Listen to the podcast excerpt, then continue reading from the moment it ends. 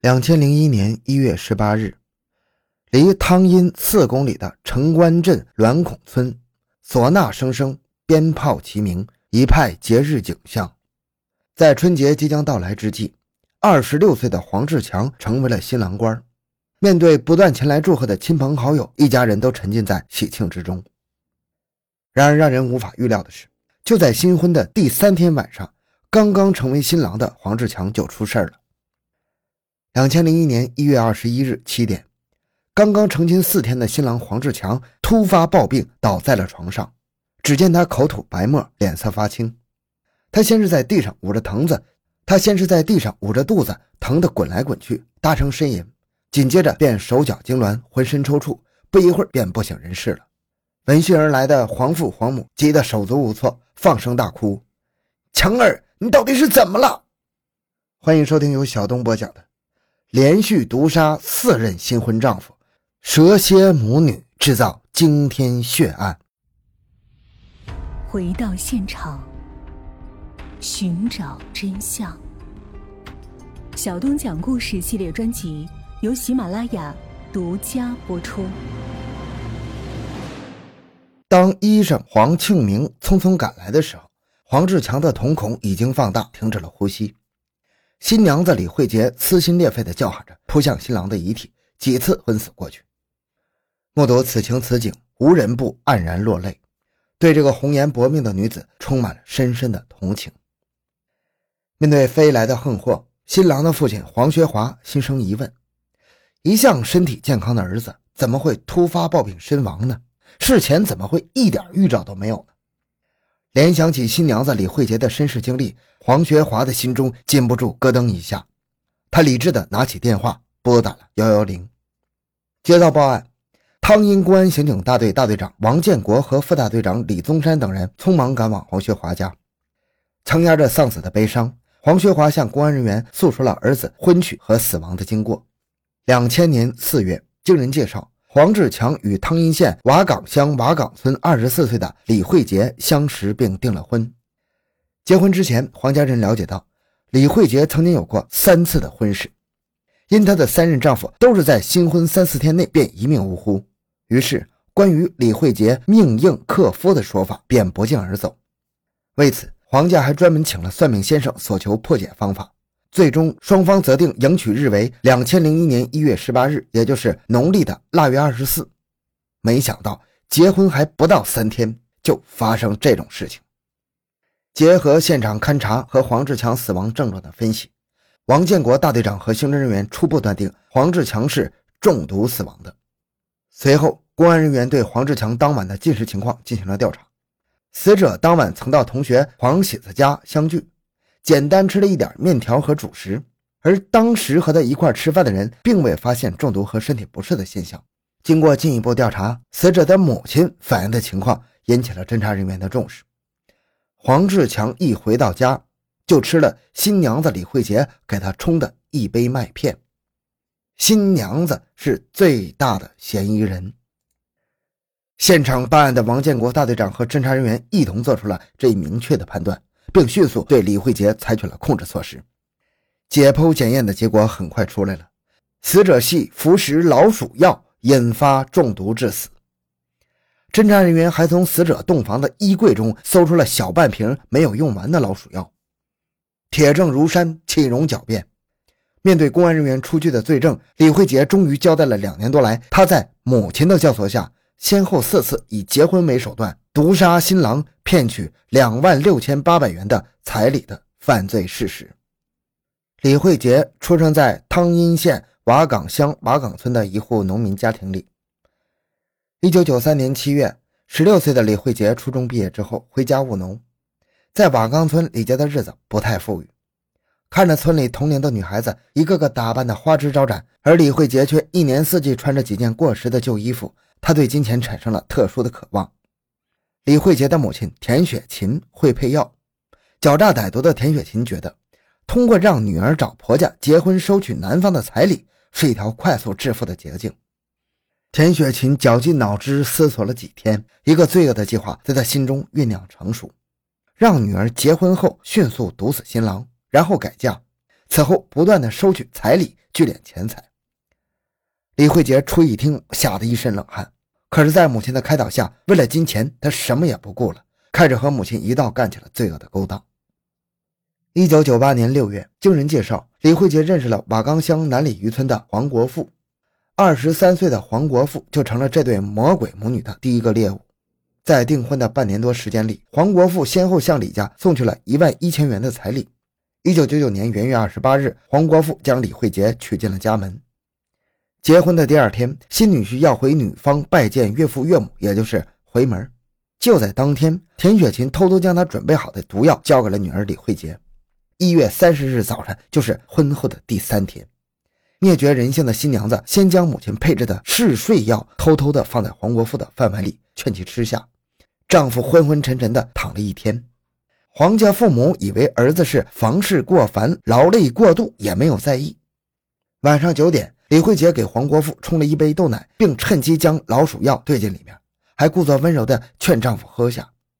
然后她把黄国富扶到床上让其休息，之后赶紧将茶杯冲洗干净，消灭罪证。不一会儿，躺在床上的黄国富出现了中毒症状，口吐白沫，面部扭曲，四肢抽搐，忍不住地发出大声的呻吟。李慧杰目睹这一切，知道是毒性发作，他故意跑到院子里大喊大叫。闻声而来的黄家人顿时就慌作一团，看着儿子突发暴病，黄家人慌慌张张地喊来邻居，将黄国富送往乡医院。而做贼心虚的李慧杰则留在家中看门。凌晨一点，黄家人哭哭啼啼地把黄国富的尸体抬回家中。李慧杰装出一副悲痛欲绝的样子，扑倒在新郎官的遗体上，放声大哭，几次都昏死过去。那高超的演技终于蒙骗了善良的人们。毒死了新婚丈夫，居然没有一个人怀疑他。李慧杰禁不住心中暗喜，一遍遍数着沾满新郎鲜血的钞票，李慧杰满心的欢喜。此时他已经彻底成了一个地地道道的女魔鬼。时间仅仅过了三个多月，也就是一九九九年五月，发财心切的李慧杰又迫不及待地与福道乡大兴村的傅国亮恋爱订婚。在他收取了男方七千元彩礼后，于一九九九年十二月十九日与傅国亮登记结婚。婚后的第二天晚上，一对新婚燕尔的男女提着礼物到媒人家谢媒。在回家的路上，李慧杰又故伎重演，掏出田雪晴给他队友老鼠药的娃哈哈 AD 钙奶，故作温柔地劝傅国亮喝下。傅国亮喝完之后，说要到商店里买包香烟。李慧杰趁机回到家中。第二天早上，傅国亮的母亲还没起床，就听到新媳妇李慧杰在屋门外大喊大叫。说丈夫一夜未归，邻居张荣花这时喊傅国亮的母亲：“村东边路上躺着一个人，你们快去看看，是不是你们家的傅国亮？”傅国亮的母亲一听，拉着李慧杰急急忙忙地往村口跑。来到了村学校十字路口时，看见一个悲惨的场面：只见傅国亮横卧在路中间，满脸的血迹，五官扭曲，身上结了一层厚厚的白霜，显然已经死去多时了。见此情景。李慧杰自然装出一副悲痛欲绝的样子，大哭小叫，悲悲切切的。高超的演技再次蒙骗了善良的群众。特别值得一提的是，当天村干部感到傅国亮的死亡过于蹊跷，便背着傅家人向当地派出所报了案。然而遗憾的是，当公安人员赶来调查的时候，傅家人强行阻拦，不让解剖尸体，固执的以为儿子平时与人无怨无仇，绝非是死于凶杀。而傅国亮是喝醉后被冻死在街头的。傅家人的固执和偏见，让李慧杰这个杀人恶魔再度逃脱法网。两千年四月，李慧杰母女在苦苦盼了近一年之后，安阳县宝莲寺镇村马新海终于咬钩了。李慧杰母女当然不会放过索取钱财的机会，在不到三个月的时间里，这对母女向马新海索要了五千八百元彩礼。七月二十四日，马新海和李慧杰相约到镇政府办结婚证。中午十二点，两人办完事回家的路上，李慧杰将田雪琴配好的老鼠药的娃哈哈饮料拿出来，温柔地劝马新海喝下。然后他借故和马分手，溜回家中。当天晚上八点，马新海的父亲马立山接到安阳县刑警大队电话，称他的儿子因病暴死街头，让他速去处理善后事宜。正当李慧杰母女在家中提心吊胆的时候，马家打来电话说。马新海得了疾病，不治而死。听到马家人的报丧电话，这对心如蛇蝎的母女长长的出了一口气，因为他们又有了一笔可观的收入。两千零一年一月十八日，李慧杰又做成了第四宗的婚姻生意，而这次的新郎就是第四个受害者黄志强。婚礼后的第二天，依照当地的习俗，一对新人要回女方家拜见女方的父母，但是李慧杰却不让新郎黄志强一同前往。他自称自己命硬，一同回门怕会克夫。老实的黄志强还心怀感激地答应了他。在娘家，李慧杰的母亲田雪琴将自己准备好的能使人昏睡的普尔敏等药交给了女儿。李慧杰又从村代销店买了六支气体的老鼠药，随身带着。傍晚，李慧杰从娘家回到黄家，见黄志强想睡觉，便给他冲了一袋麦片，并往麦片里加入了由母亲制作的药面。黄志强喝了以后呕吐起来。但他以为自己只是感冒，并没有往别的地方去想。第三天下午，黄志强帮着同村的黄金友拉完年货回来，李慧杰又一次让他喝下了掺有毒鼠强的左金明。不多时，就只见黄志强毒性发作，痛苦不堪。为了掩人耳目，他装作非常害怕的样子去叫黄的父母：“你们看看志强是咋了？怪吓人的。”这次他梦想着等黄志强办完丧事之后，带着彩礼再次逃之夭夭。然而这次等来的却是冷冰冰的手铐。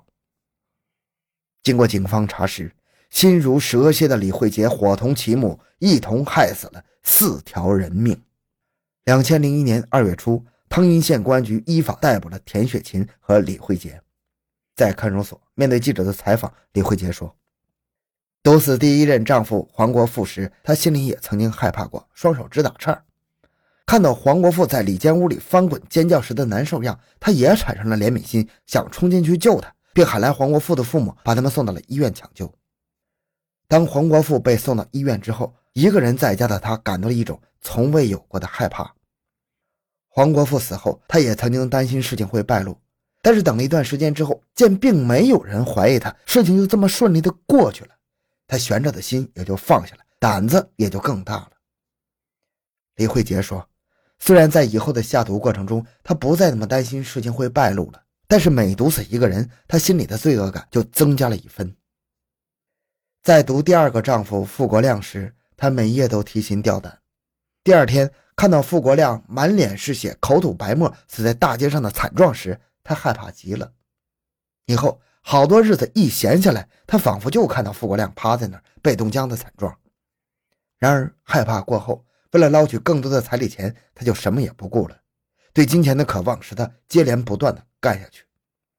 李慧杰还说，在她嫁过的四个男人当中，除了第一任丈夫与她圆过房之外，其他三个均未来得及碰她的身子，便被她毒死了。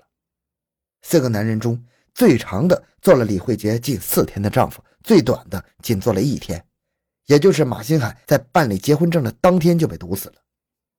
李慧杰还说，他对这四个男人从未动过真情，嫁人就是为了得钱，毒死人同样是为了骗取更多的彩礼钱。他也考虑过自己可能会被枪毙，他心里很害怕。